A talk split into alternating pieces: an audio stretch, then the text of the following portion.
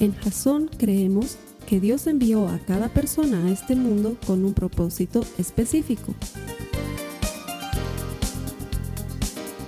Nuestra misión es ayudarte a que tengas una relación personal con Jesús y a través de ella encuentres ese propósito para tu vida.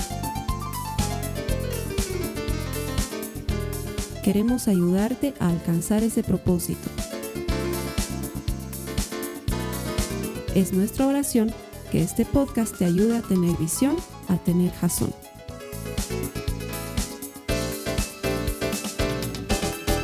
Bienvenido a Jazón. No sé desde dónde te conectas, pero una cosa sí sé, no estás aquí por casualidad. El Señor tiene un propósito con el mensaje que vamos a compartir hoy estoy seguro que ese propósito alcanza tu vida, porque si no, no estarías conectado o conectada desde donde sea que estés llegando. Mandamos un saludo de bendición a todos los lugares donde llega este pequeño mensaje de la palabra de Dios. Detrás de él ha habido mucha oración, nuestra confianza absoluta de que Dios va a obrar en la vida de las personas que lo van a escuchar. Por eso te invito a que lo compartas con alguien más, porque cuando hacemos esto, lo hacemos seguros de que todo el que encuentra a Dios encuentra vida. Y vas a encontrar vida siempre que encuentres a Dios y Dios está en su mensaje, en su palabra y eso es lo que tenemos hoy para compartirte. Así que gracias por conectarte, bienvenido.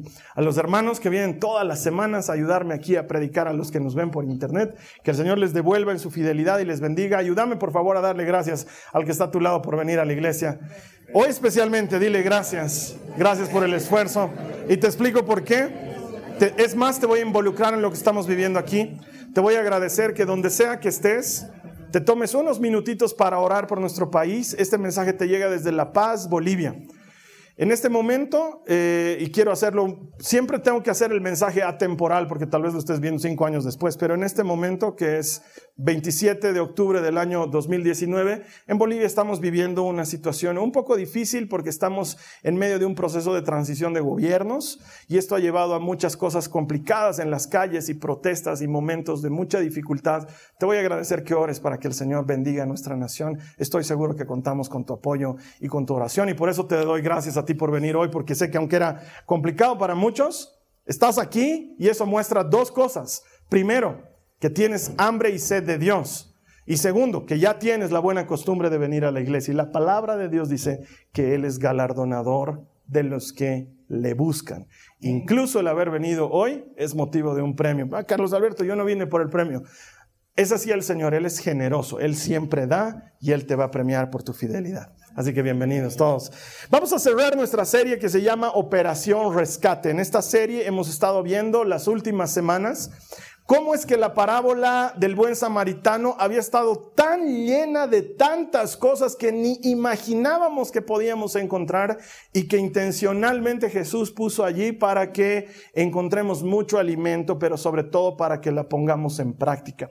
Si yo pudiese resumir la serie de alguna manera, si tú me pidieras y me dijeras cuál es la idea motriz de la serie y yo la pudiese resumir de una sola manera, te la diría en una sola palabra. Para mí esta serie debería significar compromiso. Compromiso del creyente que ha entendido cuál es su rol en la parábola. ¿Qué te toca hacer? Porque lo que sea que te toque hacer va a demandar compromiso. El compromiso no suelta, el compromiso permanece. El compromiso no es condicional, sí en tales casos y no en tales otros casos. El compromiso dura. Y de eso habla esta parábola. La primera semana hablábamos que a partir de lo que aprendíamos de estos asaltantes, nosotros deberíamos asumir el compromiso opuesto, dar la bienvenida a alguien más, y acogerlo dentro de la familia y acompañarlo, al revés de lo que hace un asaltante que te saca fuera, que te quita lo tuyo, que te impide regresar a casa, el rol del cristiano debería ser el otro, el dar la bienvenida, el acoger a los demás, el acompañarlos en el proceso de conocer a Jesucristo. Eso lo veíamos la primera semana. La segunda semana, a partir del sacerdote y el levita que se iban por un lado, que no atendían al herido, nosotros aprendíamos que Dios nos ha elegido como sacerdotes y como levitas. Aprendíamos bien qué significaba eso y entendíamos también que nuestro rol, que el cumplir nuestra función, puede levantar a alguien que está caído. Entonces, nuestra participación en la iglesia, nuestra alabanza, nuestra adoración, no puede ser insípida, escuálida, tiene que ser genuina, auténtica, comprometida. Cuando vienes a la iglesia, ¿por qué lo haces? Porque vienes a ministrar a Dios en su presencia. Pero al estar haciendo eso, quién sabe, levantas a un hermano que está caído porque vino desanimado, porque el mundo lo golpeó y lo dio por muerto. Eso aprendíamos la segunda semana. Y la semana pasada aprendíamos que el buen samaritano había sido Jesús, que nos cuenta su historia en una pequeña parábola, como un extranjero que viene a salvarnos y paga el precio, pero lo más hermoso de la parábola no es que sea Jesús el buen samaritano, sino que Él nos dice que nosotros podemos ser como Él, que podemos hacer las cosas que Él hizo y cosas mayores aún. Y esa es la idea del buen samaritano, no solamente ser generoso o solidario con alguien, pero asumir el compromiso de que tú y yo, de una u otra manera, por el Espíritu Santo, somos representantes de Cristo en este mundo. Somos la imagen de Cristo en este mundo. Somos el reflejo de Cristo en este mundo. Y lo que haces, lo que dices, cómo opinas, lo que vives, está demostrando que Cristo está haciendo eso a través de ti. Y hoy vamos a cerrar el mensaje, o perdón, la serie, con un mensaje que he llamado lugar seguro. Así le he puesto de nombre, debe estar ahí en las notas de la predica. Para ti va a aparecer en generador de caracteres. Vamos a irnos de lleno a la parábola una vez más, la vamos a leer por última vez en esta serie. Y luego nos vamos al mensaje. Lucas 10, 30 al 37 dice la palabra de Dios. Jesús le respondió, ¿a quién? Al maestro de la ley que le había preguntado, ¿quién es mi prójimo? Cierto hombre bajaba de Jerusalén a Jericó y cayó en manos de salteadores, los cuales, después de despojarlo y de darle golpes, se fueron dejándolo medio muerto. Por casualidad, cierto sacerdote bajaba por aquel camino. Y cuando lo vio, pasó por el otro lado del camino. Del mismo modo, también un levita, cuando llegó al lugar, lo vio pero pasó por el otro lado del camino. Pero cierto samaritano que iba de viaje llegó a donde él estaba y cuando lo vio, tuvo compasión. Acercándose le vendó sus heridas, derramando aceite y vino sobre ellas. Y poniéndolo sobre su propia cabalgadura, lo llevó a un mesón y lo cuidó. Al día siguiente, sacando dos denarios, se los dio al mesonero y le dijo, cuídelo y todo lo demás que gaste, cuando yo regrese, se lo pagaré. ¿Cuál de estos tres piensas tú que demostró ser el prójimo del que cayó en manos de salteadores? Preguntó Jesús. El intérprete de la ley respondió, el maestro de la ley. O oh, perdón, el intérprete de la ley respondió, el que tuvo misericordia de él. Ve y haz tú lo mismo, le dijo Jesús. Y con esto vamos a cerrar nuestra serie. Esto me, lleva a pensar en la última parte. En la última parte están los últimos personajes, porque ya hemos hablado de todos los primeros que aparecieron. Y, me hacía recuerdo, lo que te quiero compartir, me hacía recuerdo a cuando era chiquito.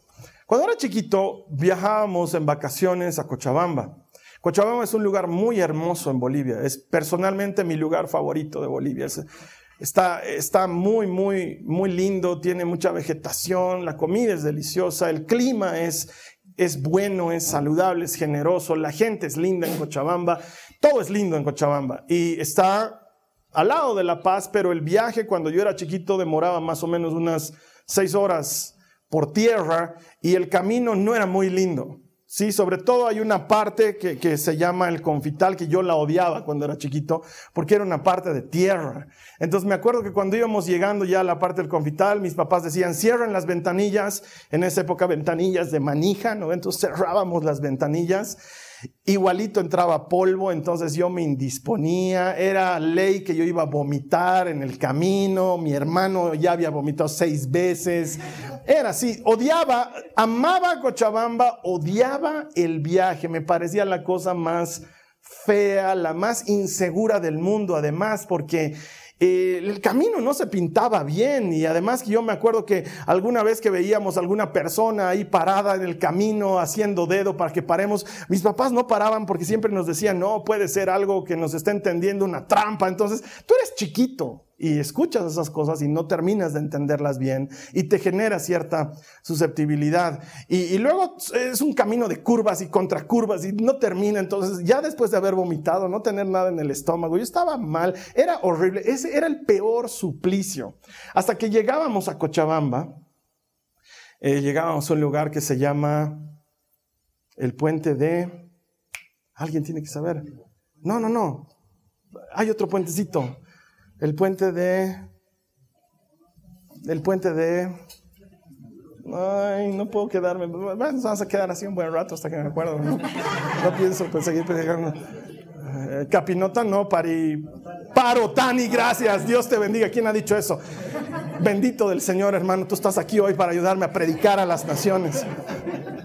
El puente Parotani, parábamos ahí en una época en la que el agua del río era cristalina y transparente.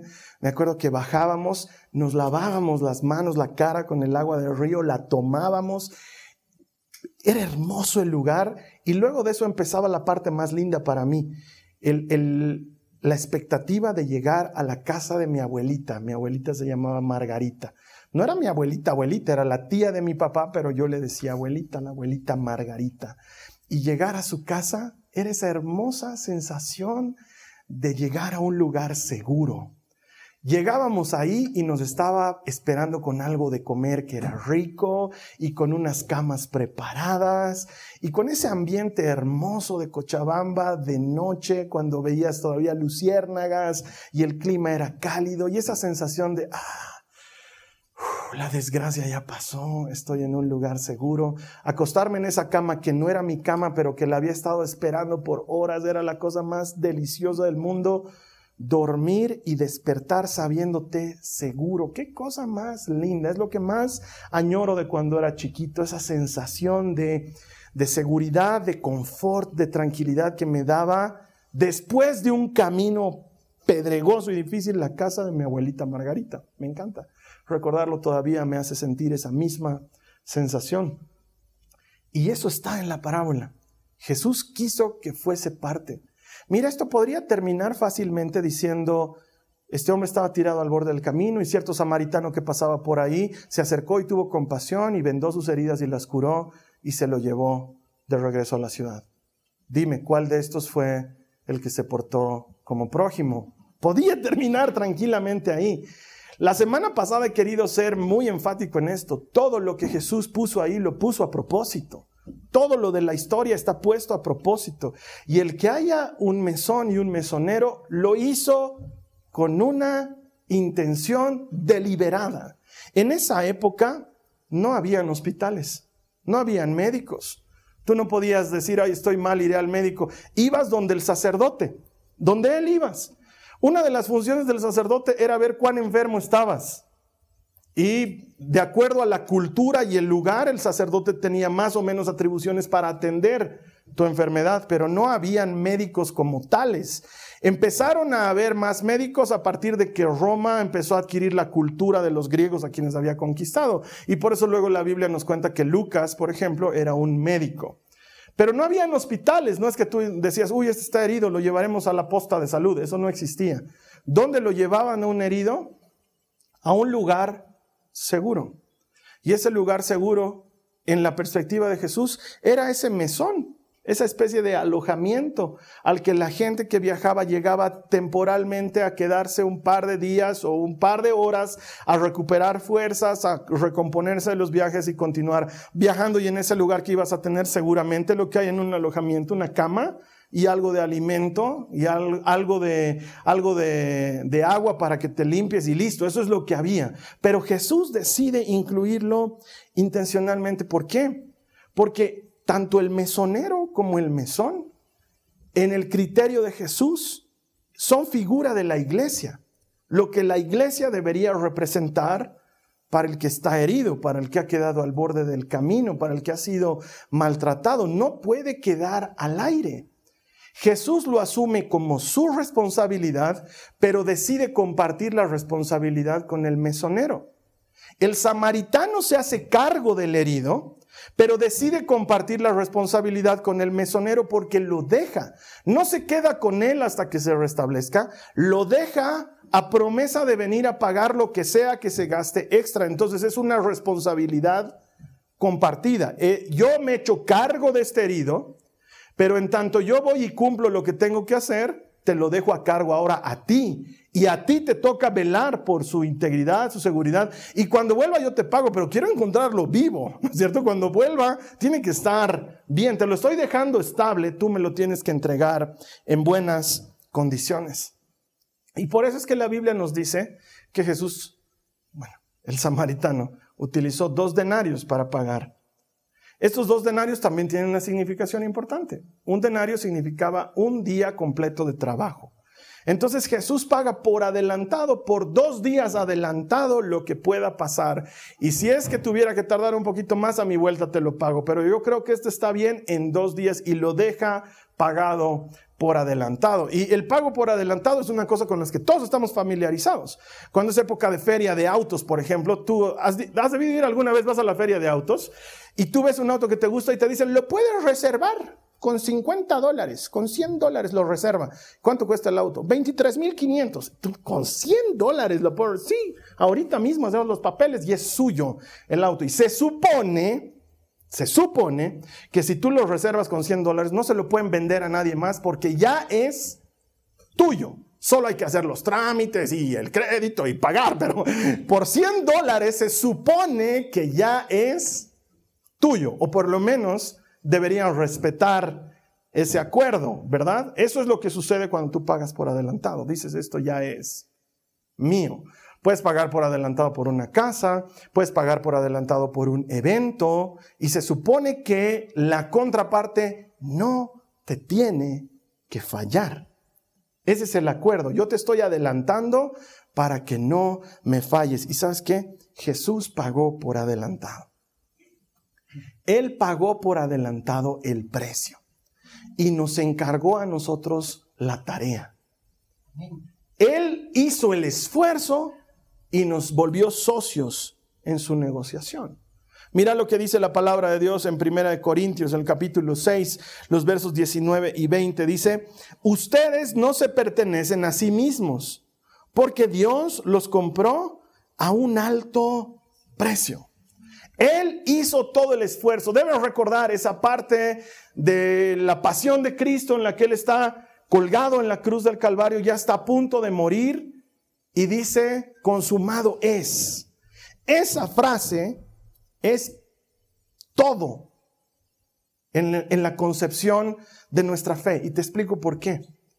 En ese momento lo que Jesús está diciendo es, todo lo que se había dicho de mí en la ley y en los profetas, todo lo que el pueblo de Israel esperaba, todo lo que había que hacerse, el sacrificio, la expiación, poner en relación correcta a Dios con el hombre, pagar por el pecado, vencer las consecuencias del pecado, todo lo que tenía que hacerse está hecho, está terminado, está completado, no le falta nada.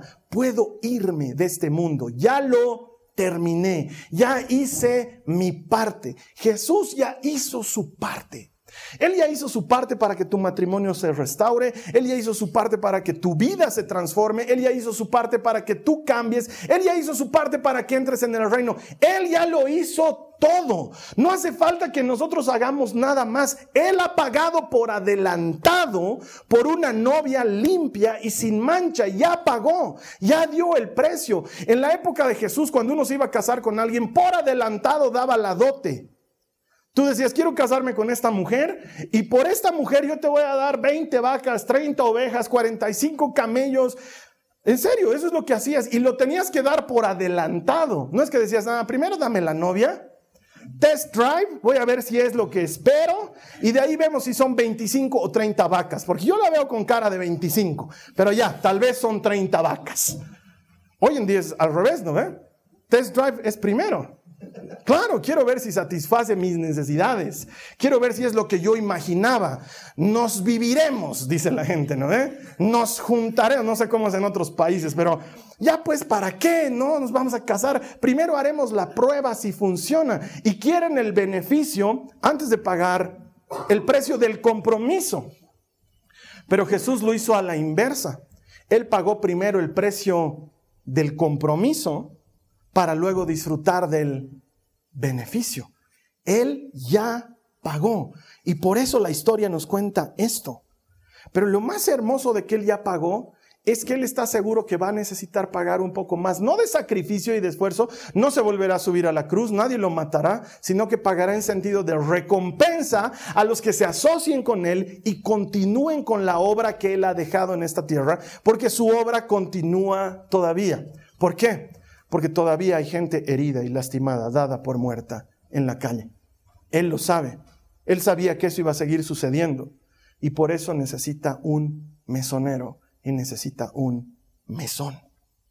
Él no iba a estar aquí, se iba a ir y le iba a dejar la tarea a alguien más. Y a ese que sea fiel, a esa que sea fiel, Jesús le tiene muchas promesas. Dice, bienaventurado, bendito el siervo fiel, a quien su Señor lo halle cumpliendo su tarea cuando regrese. Les digo que él mismo lo hará sentar al siervo y le servirá. Sabes que yo diría, paso, yo no necesito que me sirva, Señor. Yo con que esté en un rinconcito de la cena del Cordero, con que esté ahí en la, aunque sea de zapatos de todos los demás en las bodas, si me dejas de estar ahí, yo me doy por satisfecho. Pero Jesús dice, si tú te encuentras haciendo lo que te corresponde cuando yo regrese, yo quiero servirte la comida. Tú te vas a sentar en la mesa y yo te voy a servir. No entra en mi cabeza. Pero él dice que así sucederá. Mira lo que dice Apocalipsis 22, 12. Dice, miren, yo vengo pronto y traigo la recompensa conmigo para pagarle a cada uno según lo que haya hecho. Entonces, Carlos Alberto, pero nosotros siempre nos han enseñado que las obras no sirven. No sé quién puede haber enseñado algo tan mal enseñado. Porque las obras, claro que sirven, no para salvación, Nunca dijimos que las obras sirven para salvarte porque Él ya dijo consumado es. Ya lo hizo. Pero las obras sirven para qué? Para recompensa. Dios te va a recompensar cada cosa que hagas. Pedro le dijo, ¿qué hay de nosotros, Señor? Los que hemos dejado todo por seguirte, ¿qué pasará con nosotros? Y Jesús les dijo, nadie que haya dejado padre, madre, esposa, casa, terreno en esta vida no recibirá cien veces más y en la eternidad la vida eterna. Él va a recompensar a quién? Al comprometido, al que trabaja. Y quizás tú digas, la verdad que me vale la recompensa. Yo oveja nomás engordada quiero ser, aquí me gusta venir, llenarme, salir apretada, rebosante y remecida. Así me gusta. Está bien, pero no es el encargo del maestro. Su encargo fue cuidar del herido. Yo te voy a pagar lo demás que gastes. Fue su encargo. Él nos quiso derivar ese trabajo, Él quiso hacerlo. Va a llegar un momento, y la Biblia lo dice, en que Jesús va a separar ovejas de machos cabríos. Lo va a hacer. Y va a decir a las ovejas, vengan benditas de mi Padre, porque tuve hambre, me dieron de comer, tuve sed, me dieron de beber, estuve desnudo, enfermo o en la cárcel, y me visitaron. Y las ovejas dirán, ¿cuándo lo hicimos, Señor? Y yo les diré, cada vez que lo hicieron por uno más pequeño, lo hicieron por mí. Y luego dice, y a los machos cabríos los pondré a mi izquierda y les diré, váyanse fuera, sáquese de aquí, shu. Porque tuve hambre, no me dieron de comer, tuve sed, no me dieron de beber, estuve desnudo, enfermo o en la cárcel y ni les importó. Y ellos dirán, ¿cuándo dejamos de hacer eso, Señor? Y él dirá, cada vez que dejaron de hacerlo con uno de estos más pequeños, conmigo dejaron de hacerlo. Y cuando escuchamos este pasaje, que está por cierto en Mateo 25 para el que quiera profundizar, uno siempre piensa en el necesitado. Y dice, ah, esta, entonces ya sé a qué va esta charla. Está yendo seguramente a que hagamos más acción social y que hagamos comida para los pobres. Está bien, hazlo. Eso no, no, tengo ningún, ninguna cosa en contra de eso. De hecho, te he contado que gracias al buen samaritano hay cientos de ONGs que trabajan en eso. Está bien, hay que hacerlo. Pero ¿y el que está a tu lado? El hermano que está a tu lado, la hermana, el hermano que está delante, detrás de ti, ¿no es también uno de esos más pequeños que necesita algo? ¿Te has puesto a pensar por qué viene a la iglesia? Nuestro rol, hermanos, como mesoneros, es conectarnos con la gente que viene aquí y ayudarles en su necesidad que Les aseguro, la mayor parte de las veces no es una necesidad material. No están necesitando pan o no están necesitando plata o no están necesitando ropa, pero están necesitando alguien que les sirva, alguien que les introduzca a la iglesia, alguien que les ayude a ser más, alguien que les ayude a pasar de heridos a mesoneros. Porque una vez tú y yo fuimos heridos, pero tenemos que pasar a ser mesoneros. Y Jesús recompensará a los fieles que estén haciendo lo que tienen que hacer en su momento. Entonces yo te reto a ti, a ti, a ti, a que seas tú la iglesia que a ti te gustaría encontrar para ti. Sé tú la iglesia que te gustaría que a ti te reciba. Haz tú la diferencia. Mira lo que dice la palabra de Dios en Mateo 7:12. Dice, haz a los demás todo lo que quieras que te hagan a ti. Esa es la esencia de todo lo que enseña la ley y los profetas. Haz a los demás lo que te gustaría que te hagan a ti. ¿Qué te gustaría recibir? Dalo. ¿Qué estás esperando encontrar en la iglesia? Dalo tú. Si ves que algo falta en la iglesia, hazlo tú. Porque lo menos que podemos pretender es tener tal soberbia de decir, esta iglesia está bien, todo lo que hace está bien y lo que damos es top. Porque estoy convencido de que la iglesia es un lugar lleno de enfermos, es un hospital. Entonces, encuentras que falta gasa, pon tú la gasa. En lugar de decir, mm, en esa iglesia no hay gasa. Te lo digo en serio. Encuentras que falta un neumólogo, Sé tú el neumólogo. Ay, en esa iglesia te atienden de todo menos de los pulmones. Haz algo tú. Es muy cómoda la postura de venir a la iglesia a recibir y no me malentiendas. Tiene que ser así para los heridos. Pero llega un momento en que el herido tiene que sanar y volverse mesonero. Tiene que empezar a dar lo que gratis ha recibido. Entonces, sé tú la iglesia que te gustaría recibir. Sé tú esa iglesia. Lo que encuentres que falta, hazlo tú. Una de las cosas con las que más frecuentemente nos encontramos en la iglesia es gente que dice, te encuentras en la calle, ¿no? Fulano, ¿cómo estás? Oye, ¿por qué ya no estás yendo? Qué bien que te encuentro. Así te puedo decir en confianza. No sé, hermano, pensalo, no hay amor en esa iglesia. Pues ya sabía que no había amor. ¿Tú no, no has encontrado amor? No. ¿Y por qué no lo has dado tú? ¿Por qué estás esperando que alguien más lo dé? En esa iglesia nadie saluda, saluda tú. En esa iglesia uno pasa desapercibido, hazte notar. ¿Por qué esperas que el otro haga? Sabes que cada vez que esperamos que otro lo haga, ese otro está pensando en lo mismo. Y entonces el otro, como nadie es el otro, nadie lo hace al final. Necesitamos ser nosotros la iglesia que quisiéramos que nos reciba. ¿Cómo te gustaría que sea tu iglesia? Sé tú esa iglesia. Te lo voy a volver a decir porque parece que no me estás escuchando. ¿Cómo te gustaría que sea la iglesia? Sé tú esa iglesia. Sé tú esa iglesia para alguien más, para el que llegue. Cuando llegues y digas, a, mí nadie me ha recibido así, entonces tú recibí bien. A mí nadie me ha dicho que el cafecito era después. Entonces tú dile a alguien más. A mí nadie me ha invitado a la escuela bíblica. Entonces tú invita a alguien más. Hazlo tú. ¿Por qué? Porque Jesús te lo encomendó a ti. Quiere que dejes de ser herido y que te transformes en mesonero y te traspasa la responsabilidad. Hace un pacto contigo, paga por adelantado, consumado es, ya todo está pagado. Ahora te toca hacerlo a ti. Es nuestro trabajo. ¿Sabes qué? Te lo digo con amor, pero también con verdad. No esperes a que lo haga el pastor. Toda la gente espera que haga el pastor. Y no, me encantaría. No me doy abasto para hacer todo. No puedo. Físicamente estoy imposibilitado. Me encantaría ser omnipresente. Debe ser top. Debe ser una cosa alucinante estar en todas partes. Pero ¿sabes qué? No puedo. No puedo estar en todo. Pero gracias a Dios, esta iglesia funciona diferente. Hay gente que viene y me dice, Carlos Alberto, ya no tenemos café, ¿no sabes dónde hay? no sé, ¿quién sabe? no sé tampoco. Eso preguntarle a la Carly porque ella es la que ve quién sabe esas cosas. ¿Sabes por qué? Porque hemos empezado a soltar, soltar miles de cosas. Carlos Alberto, ¿va a ver este jueves Club de la Pelea? no sé. ¿Y quién sabe? el Osby, supongo, Ernesto, no tengo idea. Hay que hablar con ellos. Pero oye, tú eres el pastor. Sí, pero no el dueño. Soy el pastor, pero no soy el dueño. Somos todos siervos. Tenemos que ayudarnos entre todos. Y la gente viene y me dice, Carlos Alberto, se me ha ocurrido que deberías ir a la cárcel. ¿What? Sí, he estado orando y siento del Señor que tienes que ir a la cárcel. Qué raro que el Señor no me haya dicho, ¿no? Y te haya dicho a vos. A ver, voy a seguir orando, ¿no? Porque, oye, si sientes que hay que ir a la cárcel, anda a la cárcel. Pero Carlos Alberto, nadie en la iglesia va a la cárcel. ¿Será porque nadie está yendo? Anda y vamos a ver quiénes se te suman.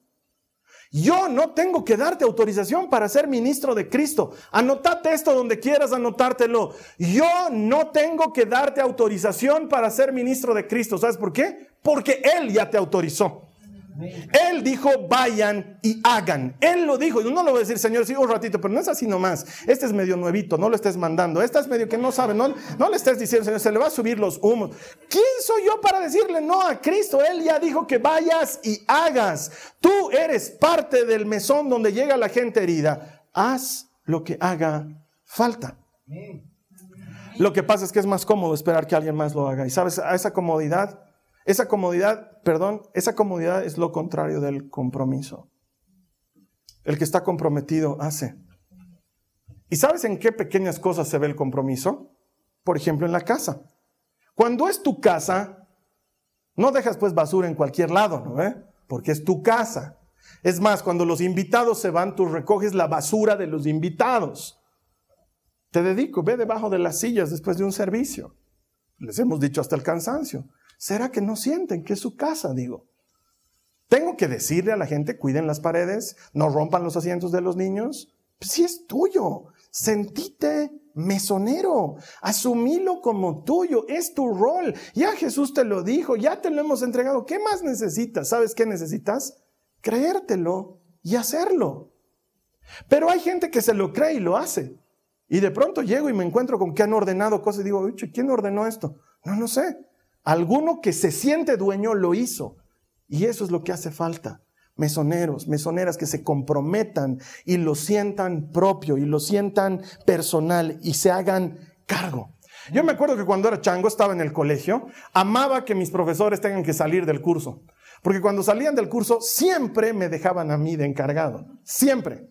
No sé si lo hacían porque era mejor dejar al más fregado a cargo para que no friegue o si era por bueno, no tengo idea por qué, pero salían y me decían, paz, estás a cargo. Entonces yo me iba adelante con mi punta bola roja, listo para poner orden en la situación. Eh, entonces me decían, oye, Paz, ¿podemos levantarnos de nuestros asientos? Sí, pueden, pero sin alborotos ni disturbios, ni causar daño aquí ni en ningún otro lugar. Levántense.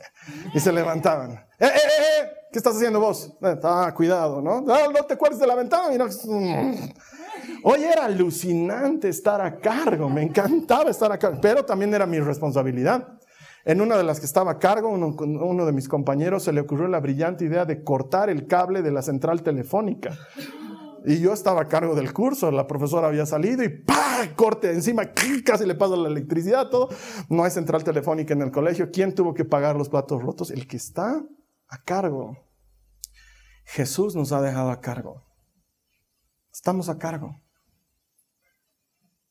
A la gente no le gusta escuchar la parte del Evangelio en la que rendirá cuentas. Estamos a cargo. Rendiremos cuentas de la gente. Tú no vas a poder decirle al Señor, porque todos dicen, ah, el pastor va a rendir cuentas. Cuando le toque a él, horas va a tener que estar rendiendo cuenta de la vida de todos. Pero ¿sabes qué? El Señor también te dirá, oye, todos los domingos tú te sentabas al lado de esta hermanita que nadie le hablaba. ¿Por qué no le hablabas vos? ¿Qué le vas a decir? ¿El pastor tenía que hablarle? ¿Era trabajo del pastor? El pastor ya va a haber rendido cuentas de eso, va a estar pagando su cuenta de eso. ¿No te toca a ti tu parte? ¿O qué le vas a decir al Señor? Señor, nadie se preocupaba, a nadie le importaba, a nadie le interesaba. ¿Y tú qué hacías? Oraba harto para que tú proveas algo. No, hermana, hermano, estamos a cargo. Sé tú la iglesia que te gustaría que te reciba. Hazlo tú. ¿Sabes por qué? Porque la iglesia es la respuesta de Dios para el mundo. En Bolivia ahorita estamos así porque la iglesia todavía no es la respuesta que debería ser para Bolivia. Estamos necesitando pedirle a los gobernantes que hagan lo que Dios puede hacer sin despeinarse, Y es porque la iglesia no está haciendo su parte. La iglesia es la respuesta de Dios para el mundo. Si la iglesia hiciera lo que tiene que hacer, no necesitaríamos pedirles a los gobernantes nada. Es encargo de la iglesia. No, Carlos Alberto, ¿qué estás hablando? Ven conmigo. Mira lo que dice la Biblia. Hechos 2, 42 al 47. Ayúdame a leer. Todos los creyentes se dedicaban a la enseñanza de los apóstoles. ¿Quiénes? Todos. A la comunión fraternal, a participar juntos en las comidas, entre ellas la cena del Señor, y a la oración. Un profundo temor reverente vino sobre todos ellos y los apóstoles realizaban muchas señales milagrosas y maravillas. Todos los creyentes se reunían en un mismo lugar y compartían todo lo que tenían. Vendían sus propiedades y posesiones y compartían el dinero con aquellos en necesidad. Adoraban juntos en el templo cada día. Se reunían en casas para la cena del Señor y compartían sus comidas con gran gozo y generosidad. Todo el tiempo alabando a Dios y disfrutando de la buena voluntad de toda la gente. Y cada día el Señor agregaba a esa comunidad cristiana los que iban siendo salvos. Me sorprende que Lucas no se haya guardado este pedazo para el final de los hechos y nos lo haya puesto al comienzo de los hechos. Porque esto me suena a final de película. Parece, y fueron felices por siempre. ¿No te da esa sensación de que todo estaba bien, que todo era hermoso, que todo funcionaba perfecto? ¿Sabes por qué? Porque la iglesia estaba respondiendo las necesidades del mundo en su época. La iglesia estaba haciendo la respuesta de Dios. Primero dice que todos lo hacían, no solo unos. Todos estaban involucrados en la tarea de acoger a la gente, de tratar con la gente, de atender las necesidades, de anunciar el Evangelio. Todos estaban involucrados, no era solamente dos o tres. No nos dice Juan y Santiago no tenían tiempo para comer de tan ocupados que, que estaban por la iglesia. No, todos lo hacían. ¿Qué parte estás haciendo tú? Honestamente, ¿qué parte estás haciendo tú? Porque tú también eres un mesonero y la gente está llegando a tu mesón. Dice que les acompañaban señales, milagros, maravillas. Y la gente con frecuencia me dice, Carlos Alberto, ¿y por qué nosotros no vemos señales, milagros y maravillas? Y con respeto te digo, vos no verás. Vos no verás. Metete y vas a ver. Vas a ver milagros de multiplicación, vas a ver milagros de sanidad, vas a ver milagros de poder, vas a ver cómo Dios pone cosas que no habían y saca cosas que estaban ahí que no las necesitábamos. Dios hace todo el tiempo esos milagros. Lo que pasa es que si no los ves es porque no estás metido con todos. Hay que meterse con todos. Es que Carlos Alberto a mí me hacen a un lado, entonces tú metete. Nadie hace un lado a nadie. Estamos esperando ahí en un rinconcito a que alguien venga y nos jale. Sé tú la iglesia que quisieras que te reciba. Jalá tú al otro. Involucrate tú en las cosas. Metete en el trabajo del Señor. Haz tú la obra. A eso le llamo compromiso. Si yo me comprometo, Carlos Alberto, pero los lunes no puedo en las noches, los martes mi zapatito me aprieta, los miércoles mi mediecita me hace calor. No, e, eso no es compromiso. A ver, yo le diré a mi esposa, voy a hacerte fiel en las buenas y en las malas, pero si aparece una mujer que me guste más, y cuando voy de viaje, no te voy a ser fiel, ahí olvídate. Ojos que no ven, corazón que no siente. Eso no es pues compromiso, ¿no ve? Es, el compromiso es siempre, es permanente, no cambia, no varía. La Biblia dice, acabamos de leer lo que eran generosos. Ah, iban a llegar a la parte en la que nos van a pedir plata. Tú sabes que aquí jamás lo hacemos. Nunca lo hacemos. La generosidad habla de cómo es tu corazón. Compartir las cosas. Dar. Dar porque Dios es un Dios que da, porque Él es un Dios generoso. Y entonces dice que no había gente que tenía hambre, dice que no habían necesitados, dice que no había gente que pasaba por escasez. ¿Por qué? Porque todos daban para todos. Ah, eso es comunismo del siglo XXI. lo más lejos de mi mente y de mi corazón. Eso está en la Biblia. La Biblia enseña que hay que ser generosos. Y era característica de la iglesia, porque la iglesia es la respuesta de Dios para el mundo. Y dice que se reunían a alabar y a adorar y a compartir la cena del Señor. Lo que hacemos No es algo que nos hemos inventado. Yo tengo una relación con Dios a mi manera, me junto con Él en mi habitación. Felicidades, hermano, está bien, ora en, en, tu habitación con la puerta cerrada. Pero aquí la Biblia dice que los creyentes se juntaban. Y se juntaban para adorar y se juntaban para bendecir a Dios. Si tú vienes aquí solamente al paseo o solamente a ver la prédica, te estás perdiendo de ser uno con todos. Es parte de ser la iglesia. Ay, es que bien caprichosos son, hermanos. Eso a mí me parece capricho de ustedes que levantar las manos, que no, nada de lo que hacemos nos hemos inventado, lo hacemos a la manera de Dios, porque hay relación con Dios a su manera o no hay manera. No hay relación con Dios a tu manera, es a la manera de Dios o no hay manera. Y me encanta, dice que la iglesia era estimada por todos. La iglesia era estimada por todos, no resistida. No decían, ay, ahí vienen los cristianos, ay, solamente se juntan entre ellos, ay, no quiero ir a almorzar a la casa de mi cuñada porque es cristiana y son bien pesados los cristianos. Era al contrario, vamos a la casa de mi cuñada, son cristianos, es gente bien. Necesitamos recuperar el ser tenidos en buena estima. Yo no necesito tener, ser tenido en buena estima, Carlos Alberto. A mí me reconoce Cristo. No necesito reconocimiento de los hombres. Entonces los apóstoles aquí estaban haciendo todo mal, ¿no? Por caerle bien a todo el mundo estaban haciendo todo mal. Sí, siempre va a haber alguien que no te quiera. Siempre va a haber alguien que no te quiera, pero en lo que dependa de nosotros, estar en paz con todos. Dar un buen testimonio de ser creyentes. Y cuando la iglesia hacía todo eso, Dios hacía su parte. Porque si el mesón está limpio, si hay buena atención en las camas, si la comida se sirve a tiempo, ¿cómo Dios no va a seguir trayendo gente a ese mesón? Dice que Dios iba añadiendo diariamente a la iglesia a los que iban a ser salvos. Entonces, si es tarea de todos nosotros mantener la iglesia apta para que llegue la gente, nos podríamos despreocupar de que llegue la gente porque Dios traería a la gente. Eso es lo que dice la Biblia. Tú haz bien tu parte y yo voy a hacer bien mi parte. Y el Señor no va a fallar. Nuestra parte es que el mesón esté listo para recibir a la gente. Cuando encuentres algo que está fallando en el mesón, sé tú el mesón que te gustaría que te reciba. Así de sencillo. Cuando encuentres algo que está fallando, suplilo tú. Si la iglesia hiciera su parte, el mundo no necesitaría pedirle nada a los gobiernos. Todo funcionaría como debe ser.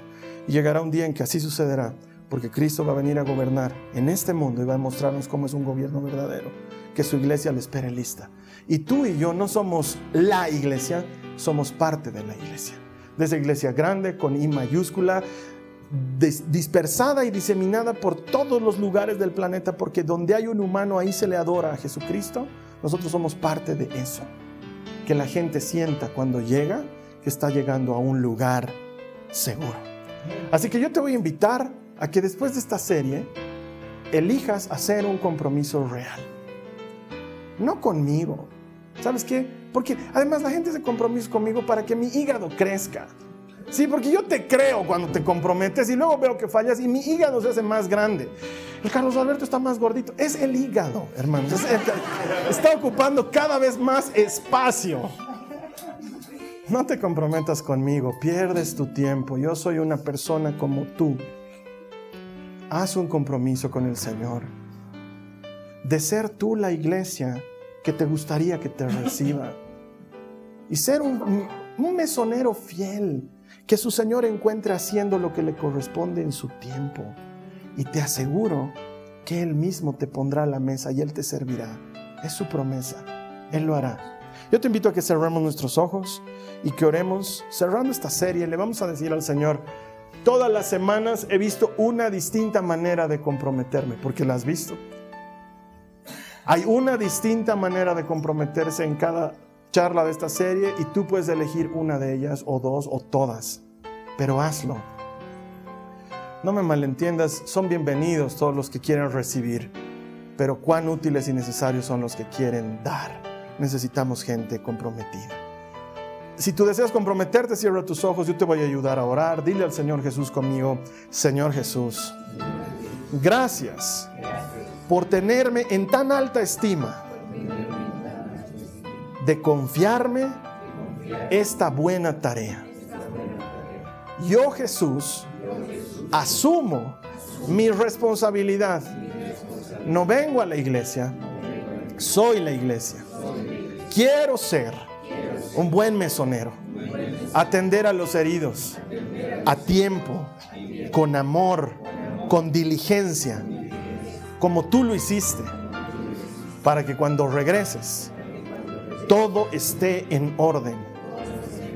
Y este es el momento del compromiso. Dile a Jesús, me comprometo de palabra y de corazón a responder a tu llamado con idoneidad, con fidelidad, entendiendo que cuando sirvo a otros, a ti te estoy sirviendo. Es para ti, lo hago por ti, es mi ofrenda a ti. Te doy gracias por haberme llamado. No lo merezco, pero lo recibo. Feliz, dichoso. En el nombre de Jesús. Amén. Amén, muy bien, la serie ha terminado. La siguiente semana vamos a estar comenzando una nueva serie desde la palabra de Dios. Yo te pido que me ayudes. Sé tú también la iglesia que te gustaría que te reciba. Compartí este mensaje con alguien más. Estoy seguro que puede hacer la diferencia en la vida de cientos a los que yo no puedo llegar, pero que tú sí puedes llegar. Luego todos vamos a celebrar juntos que todo el que encuentra a Dios encuentra vida. Te espero aquí la siguiente semana y que el Señor Esta ha sido una producción de Jason Cristianos con propósito. Para mayor información sobre nuestra iglesia o sobre el propósito de Dios para tu vida, visita nuestro sitio web www.jason.info. Allí encontrarás muchos recursos para animarte en tu relación con Dios, enseñanzas, nuestro blog, prédicas y mucho más. Te lo deletreamos www.jazon.info también puedes visitarnos en nuestro sitio en Facebook www.facebook.com barra Que Dios te bendiga abundantemente. Muchas gracias.